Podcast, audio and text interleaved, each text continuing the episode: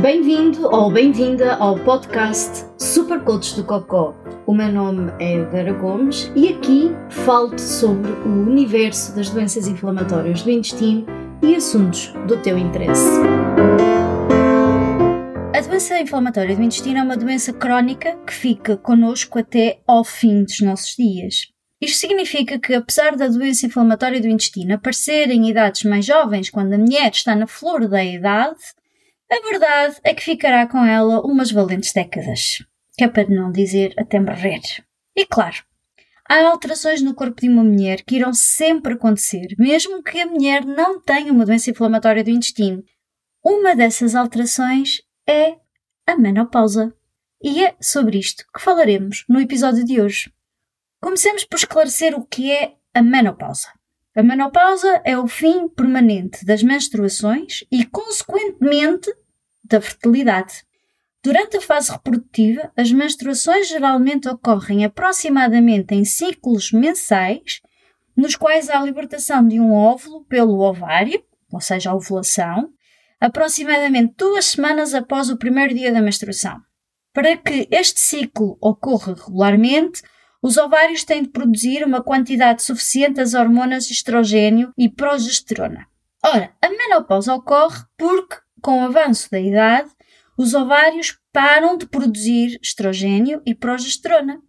Durante os anos antes da menopausa, a produção de estrogênio e progesterona começam a variar e a menstruação e a ovulação ocorrem com menos frequência as menstruações e a ovulação acabam por parar de forma permanente e não há mais a possibilidade de haver uma gravidez de forma natural.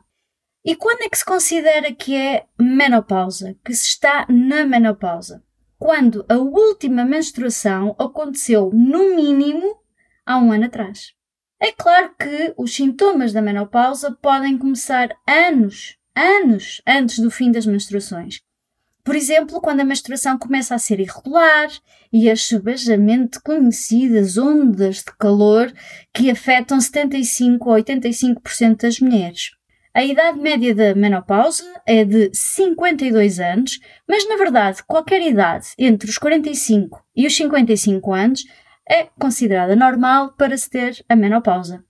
Agora, no que diz respeito às doenças inflamatórias do intestino e menopausa, que é isso que nos trouxe aqui hoje. Na verdade, embora as doenças inflamatórias do intestino sejam, na sua maioria, diagnosticadas entre os 15 e os 30 anos, a verdade é que muito pouco se sabe sobre a doença inflamatória do intestino durante a menopausa e após a menopausa. Por isso, não há propriamente muita informação sobre o impacto hormonal no curso da doença. Um estudo de 2018 que fez uma análise sobre as diferenças na incidência de uma doença inflamatória do intestino baseada em sexo e idade, diz que as pacientes mulheres têm um risco mais baixo de doença de Crohn até à idade dos 10, 14 anos, mas que esse risco aumenta a partir dessa idade e que esse risco é estatisticamente significante para mulheres acima dos 35 anos. Importa realçar que esta mudança no risco começa na puberdade, o que parece sugerir que, se calhar, as hormonas têm um papel importante no meio desta coisa toda. Contudo, e para o caso de teres colite ulcerosa e estares a pensar, então eu? Aqui vai. A incidência da colite ulcerosa não varia significativamente entre homens e mulheres até aos 45 anos. A partir dessa idade, na verdade, são os homens que têm uma maior incidência de colite ulcerosa do que as mulheres, o que sugere que, se calhar, as hormonas têm também influência no tipo de doença inflamatória do intestino que a pessoa tem. Agora, voltando à menopausa. A evidência que existe sobre o início da menopausa nas mulheres com doença inflamatória do intestino é, assim, digamos, vá, conflituosa. Um estudo de 2008 que olhou para o que aconteceu no passado diz que a idade mediana para a menopausa em mulheres com doença inflamatória do intestino é semelhante à idade das mulheres do grupo de controle, ou seja, que sem uma doença inflamatória do intestino. Um outro estudo diz que as mulheres com doença de Crohn tiveram a menopausa por volta dos 47 anos, comparado com os 49 anos do grupo de mulheres saudáveis da mesma região, com os meus hábitos tabágicos, o que levou os investigadores a concluir que a doença de Crohn poderá estar associada com o início antes do tempo da menopausa. Poderá.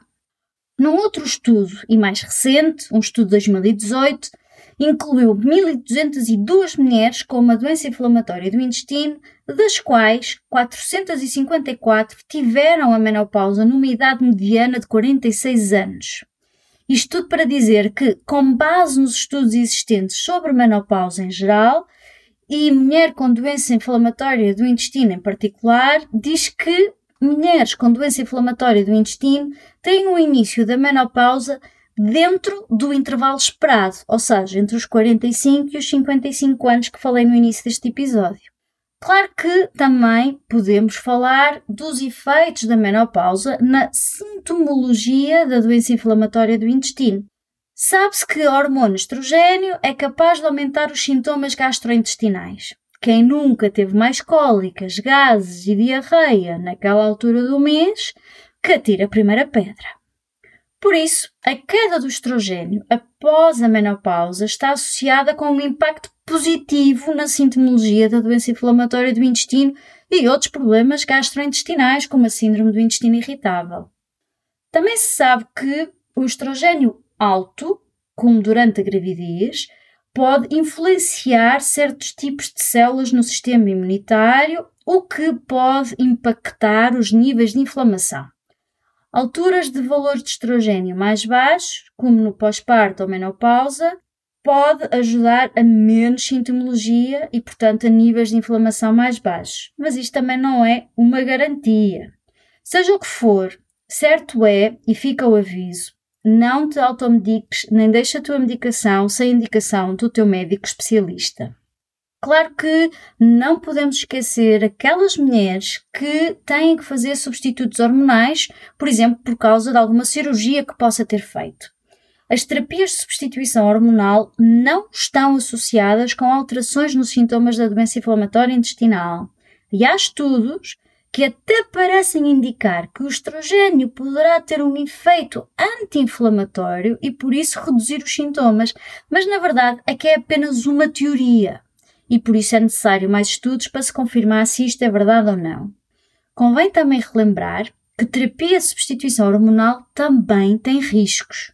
Um estudo randomizado de 2022 sobre saúde da mulher diz que as terapias de substituição hormonal, quando comparadas com o placebo, demonstram que os riscos são largamente ultrapassados pelos benefícios. Portanto, mais uma vez, não deixes medicação, nem te automediques, nem deixes medicação sem indicação do teu médico especialista. Certo é que vários estudos claramente provaram que as hormonas têm um papel importante no desenvolvimento e na origem da doença inflamatória do intestino e nos mecanismos que as provocam.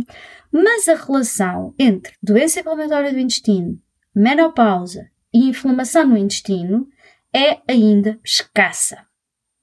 Por isso, há aspectos que requerem mais investigação, mais estudos, como por exemplo o nível de incidência de uma doença inflamatória do intestino em mulheres diagnosticadas já depois da menopausa, com especial atenção à história natural da doença neste subtipo de pacientes, também a menopausa precoce, por causa de cirurgia, pode afetar o custo da doença e a severidade da mesma de diferentes formas, e por isso isto também carece de mais investigação e mais estudos.